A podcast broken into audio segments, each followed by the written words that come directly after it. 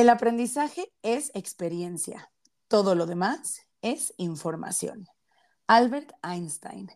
Bienvenidas y bienvenidos una semana más a ¿Qué te trae por aquí? Ya saben, su espacio eh, consentido para hablar de salud mental sin filtros. Yo soy Samantha Vázquez, me encuentran en todos lados como psicóloga Sam y conmigo en este día que por cierto es muy lluvioso está Monse Esteves. Qué bonita es la lluvia cuando se ve desde adentro a través de tu ventana. Con un lindo suéter. y con una linda chamarrita, exacto, y una cobijita. Tengo que, contarles un, un, secreto. Yo cuando doy terapia en línea, siempre traigo una cobijita. Cobijita de viejita. Sí. Oye, es que yo, yo siento que, que vives en el Polo Norte, porque cuando, cuando veo tus videos o tus reels o así, yo siempre veo tu, amplia colección de suéteres y digo, pues, esta niña, ¿dónde, ¿dónde vive? Porque aunque dicen que, por ejemplo, en esta que es su casa hace frío, yo hay veces que, cuando te veo digo, ay Dios, ¿me tendré que poner un suéter? Porque Monse está tapada. A ver, sí son como 3, 4 grados menos acá arriba. O sea, te lo juro, yo cada vez que bajo, pues me quito todo lo que traigo encima. Casi todo. Pero además sí soy muy friolenta. O sea, quizá la gente normal no trae puesto todo lo que yo traigo puesto en mi casa. Yo sí tengo mucho frío siempre. Sí, ya lo noté. Porque yo sí decía, ¿será que será una desregulación de mi cuerpo? O Monse vive, este, es vecina, vive en la misma privada que la señora Claus. No lo estoy entendiendo. Acuérdense que el desierto de los leones era como el Valle de Bravo de nuestros abuelitos. sí, es verdad. Oye, pero fíjate que por acá, en la, en la hermana República de Santa Úrsula Chitla, hasta casísimo, dice, contaba mi mamá que era así una vez que cuando ella era chiquita, este, tenía unos tíos que imagínense nada más, tenían una granja en los, en los terrenos de lo que ahora es el Estadio Azteca. Y cuando mi abuela le hablaba a esa prima, le hablaba de larga distancia. No inventes. Le hablaban a Tlalpan de larga distancia. Y eso me parece espectacular. O sea, porque eso fue hace, pues hace menos de 100 años, ¿no? Sí, no inventes cómo ha crecido la ciudad, ¿no? Pero bueno, ¿verdad? No vamos a estar hablando del crecimiento eh, urbano que hemos tenido en la Ciudad de México. Hoy, como ya estamos a la mitad de la temporada de ¿Qué te trae por aquí? La segunda uh. temporada, por cierto queremos hacer una recapitulación de todo lo que hemos aprendido hasta ahora para que no se nos olvide. Ahora sí que vamos a hacer un repaso o regularización. Si usted no ha escuchado todos los capítulos, pues verdad, quédese y aquí le daremos un súper resumen. Así es. Y justo como decía Albert Einstein, a quien hace unos minutos descubrimos que lo extrañamos porque nos caía bien, eh, la verdad es que hemos tratado un chorro de temas y si no es, si no, si no lo acercamos a la, a la experiencia de saber que estas cosas las hemos podido haber vivido, como el preguntarnos eh, si estamos ovulando de la manera como correcta, como fue nuestro primer capítulo, o si hemos vivido malos tratos o este tipo de cosas, si no lo acercamos a nuestra experiencia, la realidad es que se vuelve como en pura estadística que te cuentan en un programa. Entonces, por eso nos interesa acercarlo como a la experiencia de, quienes nos han, por ejemplo, contactado a través de todas nuestras redes o incluso de Spotify, ¿no? Para decirnos, oigan, en este capítulo me quedó esta duda. Sí, incluso nos encantaría saber qué reflexionaron o qué les hizo cambiar en su vida el escuchar a estos expertos hablar de su tema. Nos pueden contactar en nuestras redes. Yo acuérdense que estoy como arroba mentita una mente chiquita y yo como arroba psicóloga Sam en todas ellas. Y así es, así que empecemos por el capítulo o el episodio 12 de esta segunda temporada, que fue Ovulando por Salud Mental. Yo, o sea, sí tenía idea, obviamente, de que algo tenía que ver este, nuestros ciclos, ¿no? Pero me encantó lo que nuestra invitada nos contó de que los ciclos no deberían de estar regidos por la menstruación, sino por la ovulación. Eso me encantó. ¿Aprendiste algo de tu cuerpecito? Hay mucho. ¿Sabes qué? Que como que saber más sobre pues la menstruación y los ciclos de la mujer y todo eso como que me ha hecho reconciliarme un poco más con esta parte de mi cuerpo, ¿no? O sea, como también el, pensar que quiero que mis hijas como lo vivan de forma más amable, agradable o sin tantos tabús, sin tanto miedo, sin tanto dolor, sobre todo. Entonces sí me ha hecho como pensar en todo lo bonito que tiene la menstruación, en lugar de pensar en todo lo horroroso y espantoso que tiene, que creo que es lo que había hecho como hasta el día de hoy, ¿no? O sea, pensar como qué horror ser mujer y menstruar y el, ¿no? Y caminas con pañal y todas estas cosas que decimos las mujeres. O sea, sé que es verdad, pero o sea, sé que uno lo puede tomar mejor. Exactamente, o sea, no tienes que estar tan peleada con esa parte de tu cuerpo, ¿no? Porque finalmente, pues es lo que te hace ser mujer en todos los sentidos, pues no nada más físicamente, sino hablábamos de eso, ¿no? De emocionalmente y cómo estos ciclos cambian la forma incluso en la que percibes o te mueves en el mundo, de forma más abierta o de forma más cerrada, o con ganas de convivir o de forma más creativa, o etcétera, ¿no? Como que todo eso también va dependiendo de, de los ciclos de tu cuerpo. ¿Y qué tal esta parte en la que, en las que nos contaba que la menstruación de este mes, la calidad de tu ciclo y de lo que vives, en este mes es resultado del mes anterior. O sea, eso yo dije, o sea, como ya, ya la voy regando desde un mes antes. Y, y sí, y resulta de ser que sí. O sea, que todo, todo como tú trates a tu cuerpo tiene que ver con la, o sea, va a impactar en la, en la calidad de, como del dolor precisamente, eh, de, tus de tus cambios en los estados emocionales del mes que viene. O sea, ya vas en déficit en este mes o, o, ya la rompiste. O sea, desde un mes antes, eso, eso también me impactó mucho.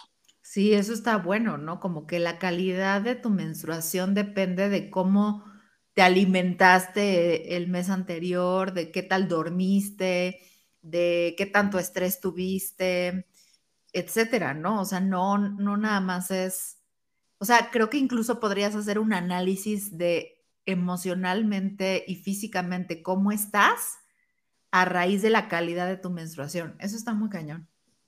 Sí, sí, eso está, eso es, eso es bien fuerte.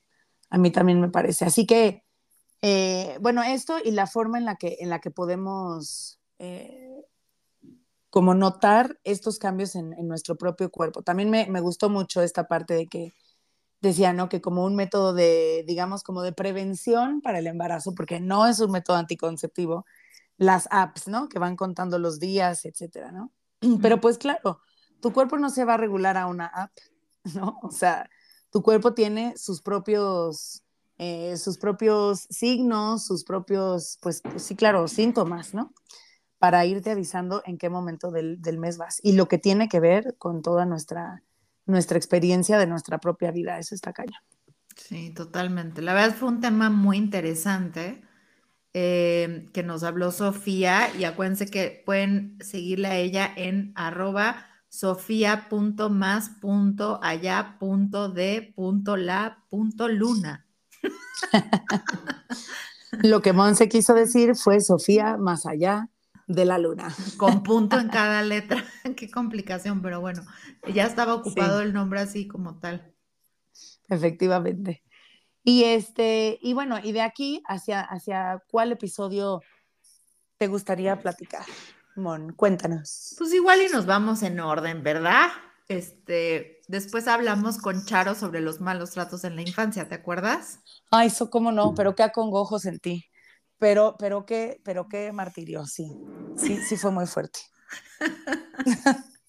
Fíjate que he querido comprar un libro, además que Charo recomendó, que se llama, fíjate el título, El niño que trataron como perro. Así se llama el libro. Este, es acerca justamente del trauma, del trauma por violencia familiar, y lo he querido comprar y me llega así en diciembre, ¿no? Y además con 400 pesos de envío Entonces creo que lo voy a tener que ir a buscar una librería porque ya saben que yo soy ermitaña y ya no salgo de mi casa. Pero si alguien lo encuentra por ahí, díganme dónde está porque muero por leerlo. El título sí, como dice, te apachurra el corazón pensarlo, ¿no? Ay, sí. Qué tremendo, pero qué, qué real es. O sea, siento que este tema que tomamos con, que tocamos con Charo, eh, lo, verdaderamente relevante es no, no sentirnos como tan lejanos de los malos tratos. Creo que es importante no, no satanizar ni, o sea, ni para un lado ni para el otro, o sea, ni porque le llames la atención a tus hijos en algún momento, entonces ya constituye un maltrato y los lastimará para el resto de sus días. Cuando es, ya sabemos, de la forma con respeto, desde el amor, la, la, la, y sobre todo desde la autorregulación pero, pero que tampoco pensemos que necesitas ser un niño como el del libro, ¿no? Así tal cual, como para que eso constituya un maltrato.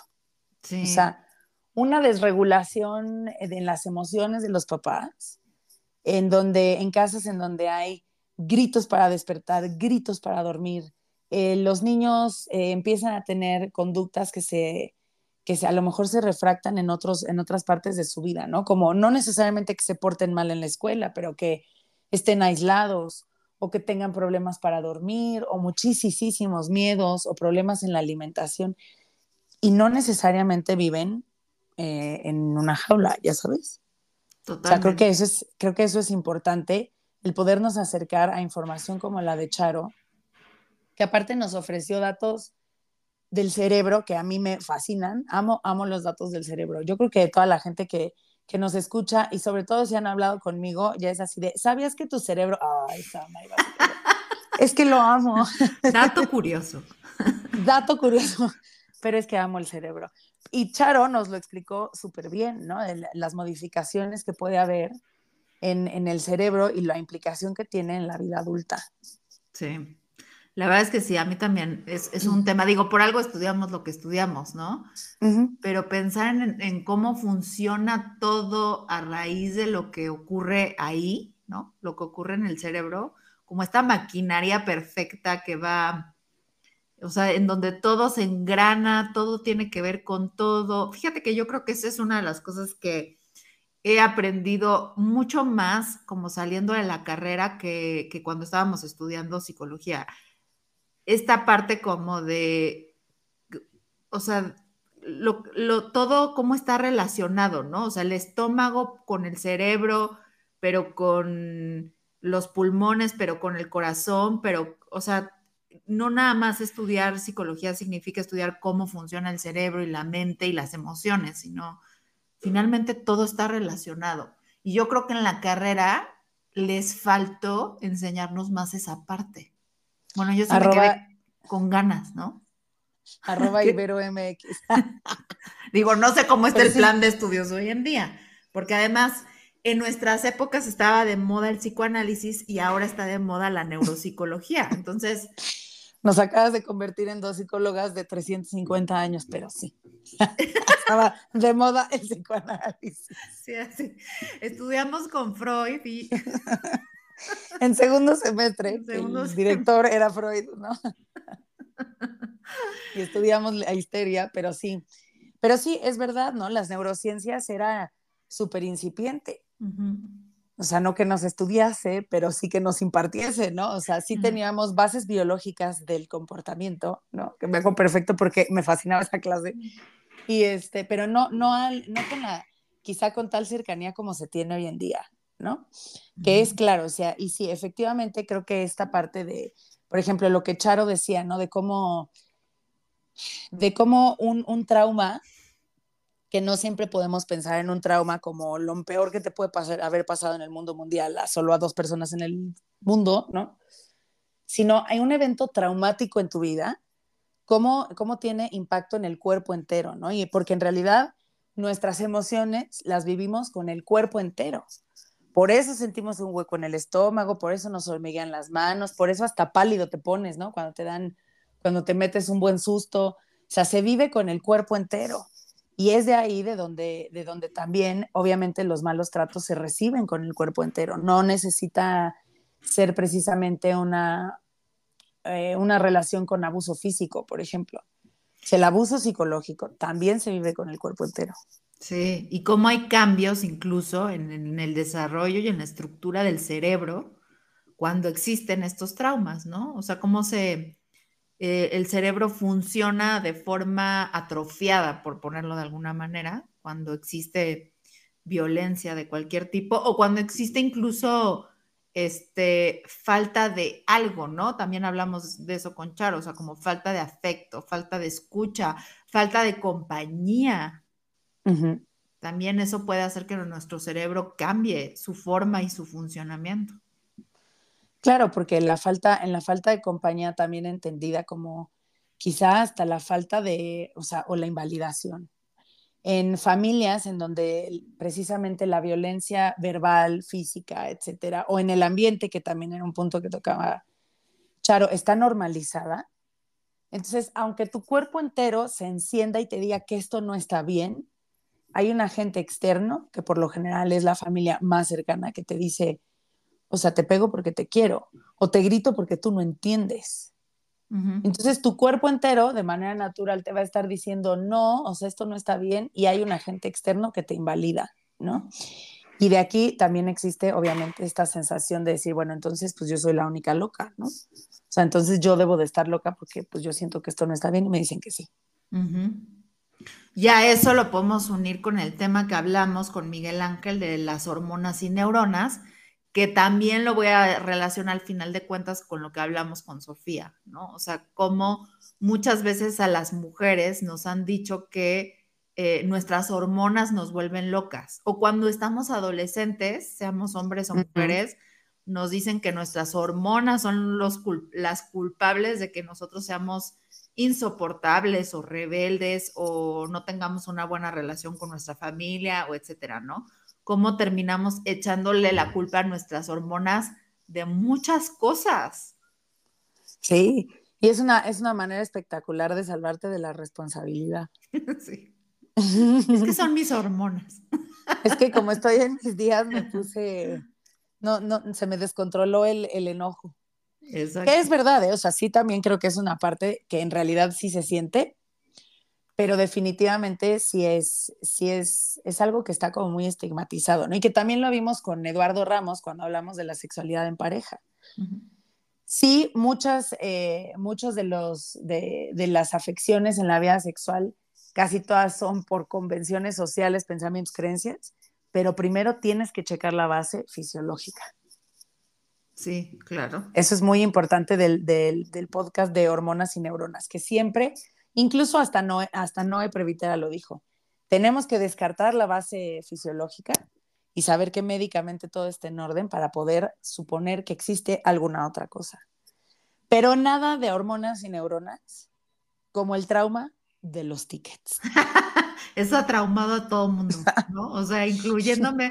Si ahora veo eh, tickets en mi bolsa y digo, ¡ah! ¿Qué hace este ticket del 97 en mi cartera? Es más, en Halloween me voy a disfrazar de ticket. sí, es un excelente, es un excelente disfraz. De ticket y de hormona. O algo así. De ticket y de película de terror, pues esa sí queda, fíjate, porque Charo sí nos decía que las películas de terror, remárquenlo, subrayenlo. Eh, no es que hagan más salsitas a los niños, les atrofia el cerebro papás y mamás que nos escuchan, por favor, dejen de ponerles it a los niños chiquitos. Gracias. Ay, sí, qué cosa. He visto edades muy prematuras viendo esas películas. Pero oh, si no saben de lo que estamos hablando en los tickets, pues van a tener que ir y escuchar este capítulo de hormonas y neuronas en donde hablamos de que el ticket del súper es mucho más peligroso que el pollo orgánico, así como usted lo escucha y del pollo incluso no orgánico. O sea, tendríamos que pasar más sí, más bien del pollo no orgánico. Tirando, tirando tickets que buscando cosas orgánicas y gastando todo nuestro dinero. Así que sí, eso, eso es espectacular, ¿no? Esta parte de, de sí, sí eh, ir como eh, delimitando, que es parte de nuestro, de nuestro objetivo también en este podcast, ir delimitando todos los factores que impactan en la salud mental. Eso es, eso es algo, eso es algo con lo que creo que nuestros, nuestros invitados nos han ayudado a, cumplir ese objetivo. Oye, ya, Eso es algo muy importante. Hablando del podcast este de ser hombre es un privilegio, ¿crees que, eh, por ejemplo, en, este aspecto de la salud mental, o sea, también es un privilegio ser hombre? O sea, ¿crees que los hombres estadísticamente quizá tengan más salud mental que las mujeres? Eh, no. O sea, no. Esto es un rotundo no. Seguramente que hay muchos que sí, por supuesto, no generalizamos para nada, ni es una representatividad entera, pero en su enorme generalidad, no. O sea, creo que la salud mental es de los, eh, de los principales campos en donde ser hombre definitivamente no es un privilegio. Mm.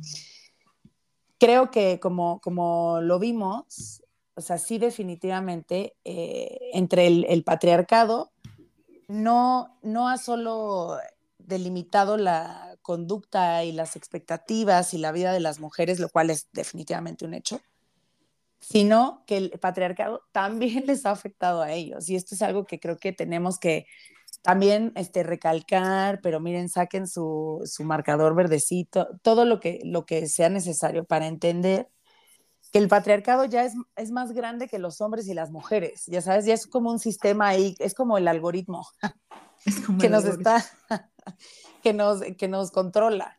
¿Y por qué? Porque sí creo que en la salud mental específicamente, de por sí existen eh, evidencia científica, y ahí les va mi dato curioso del cerebro, que lo mencionaba yo precisamente en este podcast, que el desarrollo de, la, de, los cerebros de los hombres y las mujeres por la presencia de la testosterona es distinta. O sea, ya de por sí, ahí hay una, hay, hay una diferencia. Pero esto no quiere decir que esto, a esto estén limitados los hombres, no, claro que no. O sea, nuestra manera de desarrollar nuestra conducta, nuestro pensamiento, el conocimiento de nuestras emociones, no tiene que ver en realidad con, el, con, con la carga hormonal precisamente, ¿no? Ni con el ser hombre o, ser nacido como mujer, o sea, no. Pero sí creo que este algoritmo, el sistema que nos, que nos indica cómo, cómo trabajarnos, sí creo que definitivamente despoja a los hombres de la capacidad, o más bien, no de la capacidad, de la posibilidad de conocer sus emociones, de la posibilidad de comunicarse de una forma más efectiva, eh, de la, del permiso de sentir un poco más.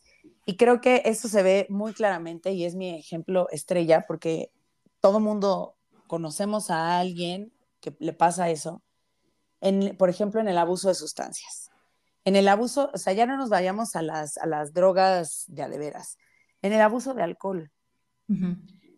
Sí creo que muchas veces la base del, del, abuso de alcohol, de conductas de abuso de alcohol, no siempre es necesariamente porque sean alcohólicos, ¿no? Porque el alcoholismo y las, las adicciones tienen muchísimos componentes, no nada más es el abuso de alcohol, ¿no? Pero sí creo que el abuso de alcohol en jóvenes, chavos rucos, más rucos que chavos y así sucesivamente, es una forma de manejar las emociones que es muy usado por los hombres. Sí, como todas estas formas en donde anestesian sus emociones en lugar de vivirlas, ¿no? O sea, sí, donde anestesian al cuerpo. Exacto. O sea, ya sea, como dices, con el alcohol o las drogas o el juego, ¿no? Las apuestas o, la agresión. Sí, o incluso, por ejemplo, tener muchas parejas sexuales, o la pornografía, o irse al golf todo el maldito día, todos los días, ¿no? O sea, todas estas conductas que tienen ellos como mecanismos para no lidiar con su vida emocional. Y en cambio es cierto, las mujeres tenemos más este permiso de acceder a los servicios de salud mental, ¿no? a lo mejor dentro del patriarcado también como un conque de que estamos más locas, ¿no? O sea, quizá también los hombres piensan como de, claro, ellas lo necesitan más. Porque, porque chillan un buen, ¿no? O porque tienen que platicar profundamente todo el tiempo. Exacto, ¿no? Porque son bien dramáticas y bien histéricas y bien argüenderas. Pero al final de cuentas sí creo que es esta parte como de tenemos más permiso de hablar de nuestra vida emocional que ellos y ellos tienen que lidiar con eso de otras maneras, ¿no? Claro, sí, porque ante un, regaño o una, o una junta difícil con un jefe, pues ni modo que lloren, ¿verdad? O sea, y en teoría, pues, pues ni modo de que lloremos nosotras tampoco, ¿no? Tendríamos que tener otras, otras, otras formas, ¿no? Pero pasa. Y sí creo que esta, esta cuestión en donde también como sociedad aplaudimos esas, esas costumbres, pues nos aísla y los aísla a ellos mucho más del conocimiento de sus emociones. Porque creo que los hombres sí son como muy, muy aplaudidos por ser el que más aguante tiene al chupe o el que más simpático se pone, pero incluso en eso, hasta eso tiene una, un, tope, porque eres muy simpático, eres muy simpático hasta que te conviertes en el mala copa. Ya si eres el mala copa, entonces ya también te van a aislar. Ah, y entonces ahí otra vez vuelve a haber preponderancia de emociones. O sea, solo vamos a, solo vamos a, a aplaudir a los que son cagados.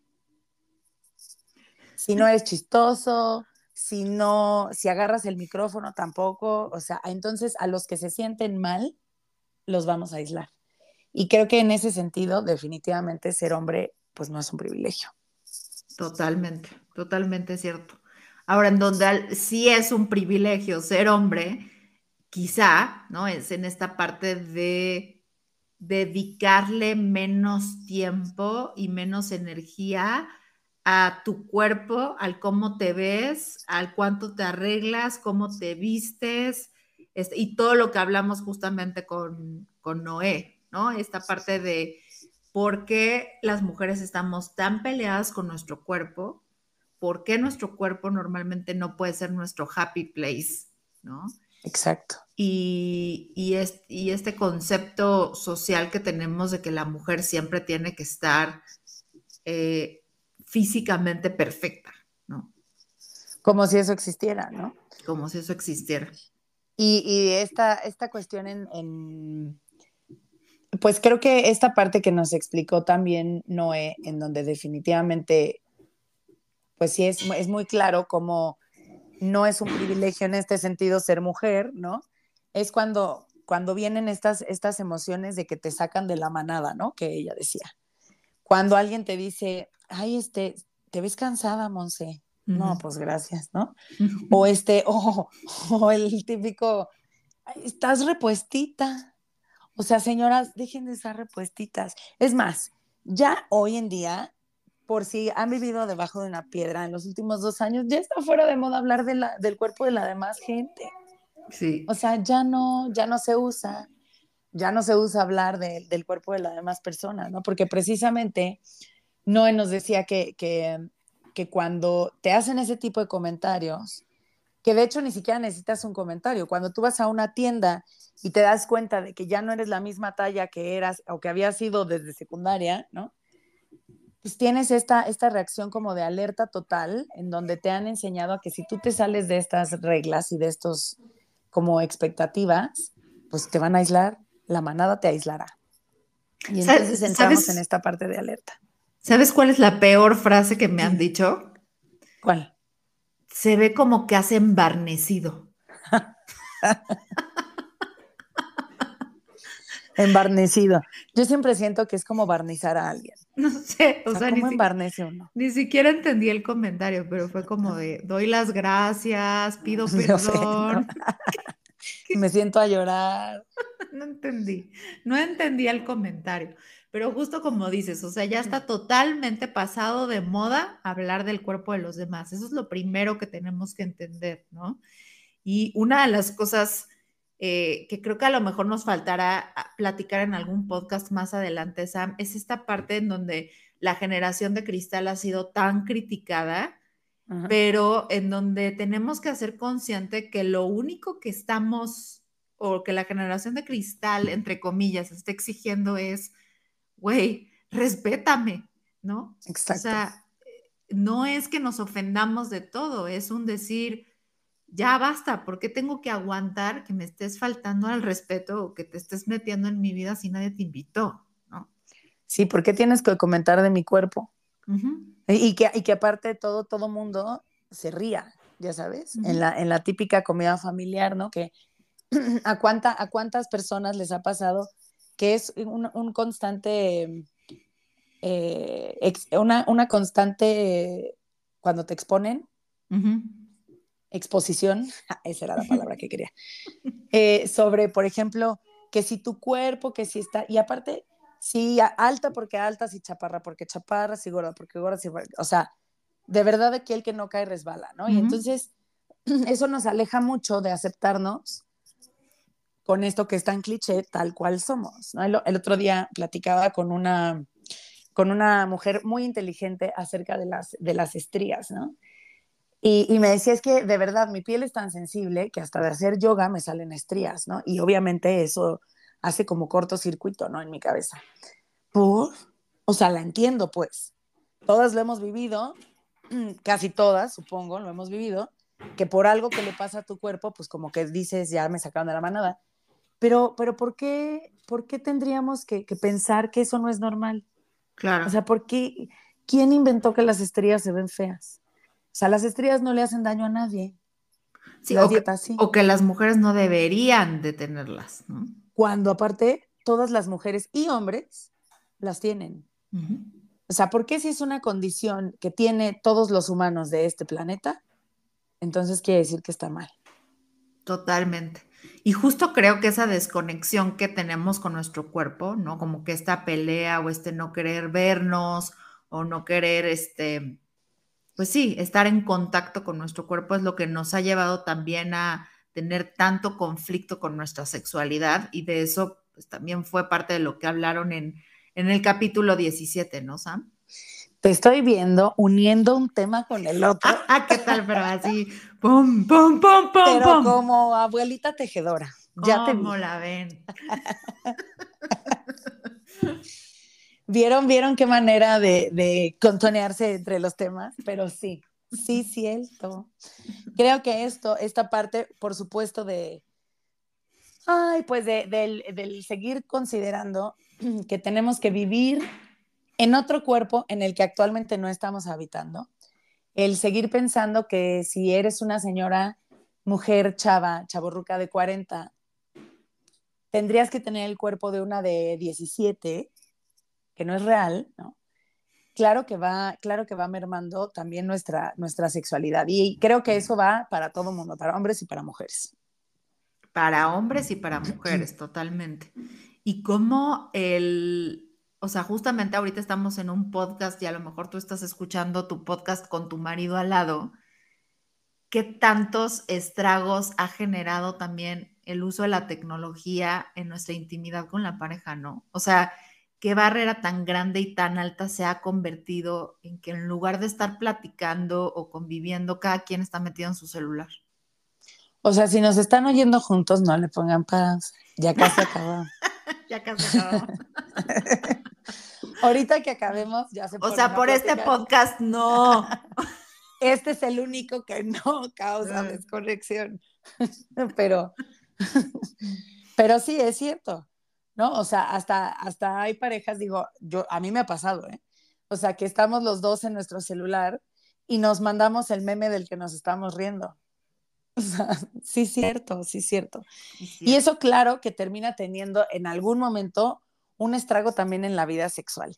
Y todo lo que las, las expectativas nos acarrean, ¿no? Como el, el pensar que que porque somos, porque somos mujeres nos tenemos que ver igualito que el día de, de, nuestro primer encuentro o de nuestra noche de bodas o de lo que sea.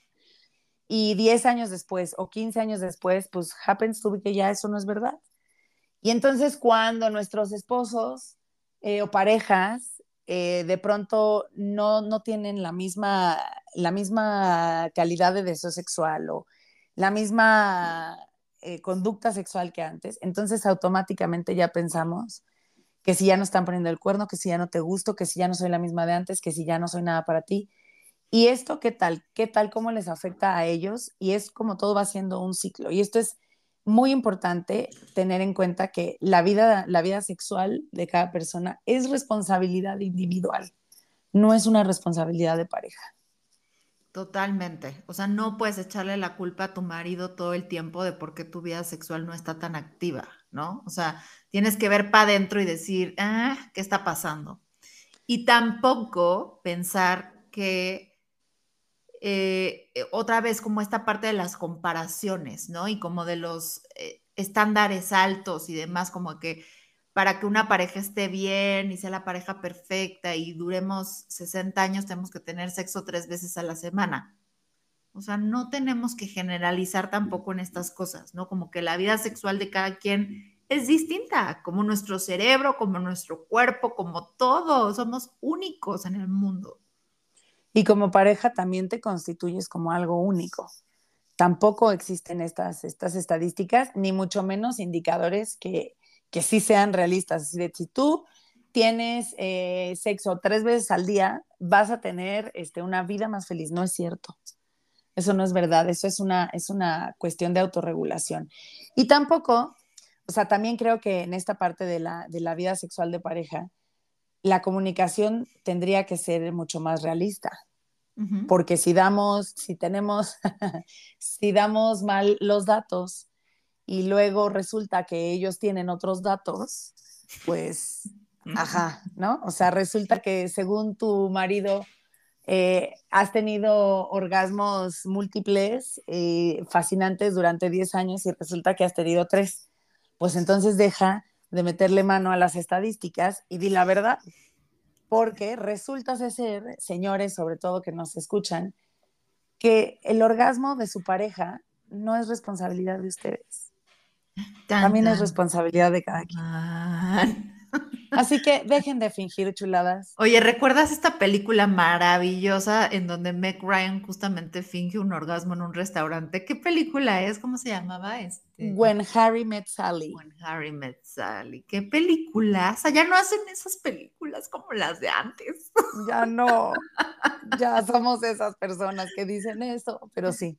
Es cierto, ya no las hacen como antes. Es que bueno, eso, eso creo que es, como para otro podcast, ¿no? Pero siento que, que, como que estamos en un mundo del, ay, sí, me voy, me voy muy, este, muy filósofa, muy pitufa filósofa, pero siento que estamos como en, el, en la época del postamor, ¿no? O sea, sí, o sea, ya haces una, quieres hacer una comedia romántica y pues tú muy mal porque el amor romántico debe morir, pues tú muy mal porque no las relaciones cisgénero, heterosexuales, cerradas. Este, pues tú muy mal, oh, pues, o sea, ya es la época del postamor. Ay, no, eso me da mucha tristeza, no quiero. Ya sé, ya sé. O sea, que, que siga viendo películas de, de amor de, de toda, en todas sus formas, pero que Meg Ryan pueda seguir fingiendo orgasmos en una mesa. Ay, sí, y que Hugh Grant nos siga enamorando con esa sonrisa de dientes chuecos. Ah, sí, por favor, sí queremos. Sí queremos si a director, si Julia Roberts, Hugh Grant nos están oyendo, por favor. Hagan otra película. Oye, pues ya por último, este, tuvimos el podcast, híjole, creo, la verdad, siento que ese fue mi podcast favorito, fíjate. El tema de la salud mental y la educación me encantó como que toda la información que vimos ahí, o sea, todo lo que Nuri nos dijo que es una expertaza y demás. Sí, todos, y si no recuerdan en dónde le quería dar un beso a Monse, pues escuchen ese. en el peyoyo. Ahí, hasta allá quería ir Monse, y entonces, sí, claro, porque creo que esto también dentro de las personas que nos, que nos escuchan, sobre todo las personas que tienen, que tienen hijos, más de una y o uno se preguntó, ¿tendré que cambiar a mis hijos de escuela? Y esto es cierto. ¿Y existe siempre, la escuela de mis sueños en este país? O en este mundo, para todo caso. Sí. Posiblemente no, posiblemente no. Pero sí definitivamente creo que como siempre, la mejor idea es, es una escuela que, que, corresponda a tus necesidades y a las necesidades de la familia. Porque siento que también hay veces que, que, dicen, bueno, es que si, una, si uno de mis hijos tiene que ir a una escuela que está en un extremo de la ciudad y el otro tiene que ir a otra, porque es lo mejor para cada uno, pues aquí me toca rifármela. O sea, ajá. Pero si vas a ir de un extremo de la ciudad de la 1.20 a la 1.50 que tienes que, que resolver cómo recoger al siguiente, ni tu deseo sexual, ni, ni, tu cuerpo va a ser tu happy place, ni vas a tirar hormonas. de tu bolsa. Eso te va a hacer hormonal. se va a jorobar tu menstruación del mes que viene y no vas a poder regularte para cuando quieras apapachar a tus hijos. Y le vas a dar malos tratos a tus hijos. y así cerramos este podcast. Súper resumen de capítulo por capítulo que hizo Samantha. Para que vean que yo también puedo ligarte. Vas. No, no, Te dio una envidia, mi ligue. Te dio una envidia. Tu ligue, tu ligue. Pero, pero, pero es la verdad. Es la verdad. O sea, tenemos que efectivamente, o sea, creo que en, en general es que sí tenemos que mantenernos lo más cercanas y cercanos a nosotros mismos, al cuerpo, a la mente, a todo, a la, a la autocompasión para seguir trabajando nuestra salud mental. Totalmente. Así es que pues no se pierdan los siguientes capítulos que tenemos de qué te trae por aquí, porque vamos a seguir teniendo lo que resta del año invitados muy cañones con temas increíbles. Y como dice Samantha, que si no te preocupaban ahora, te tendrán que preocupar, pero que también te vas a divertir y te vas a entretener un montón con nosotras, que ya sabes que todo lo tomamos eh, con muy poca seriedad. Y ya no hemos hecho karaoke, pero lo haremos muy pronto. Si quieren, yo les canto para despedirnos del, programa. Vamos a despedirnos con una canción, con una, con una, ¿cómo se dice cuando, cuando pides una canción y te dicen que sí te la cantan? ¿Petición? No, no me acuerdo, pero fue una petición. Como te, como te dicen los mariachis, no sabemos todas, menos dos. pida la canción que usted quiera. Pues con esto nos despedimos. Una semana más de qué te trae por aquí. No se pierdan el siguiente episodio, ya saben. Evalúen, compartan, platican, incomódense con nosotras y aquí los dejo con Montserrat Esteves Mentita. ¿A dónde irá? Adiós.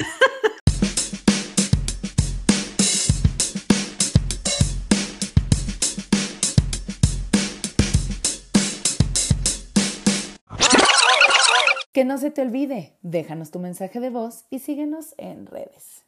Oh, thank you.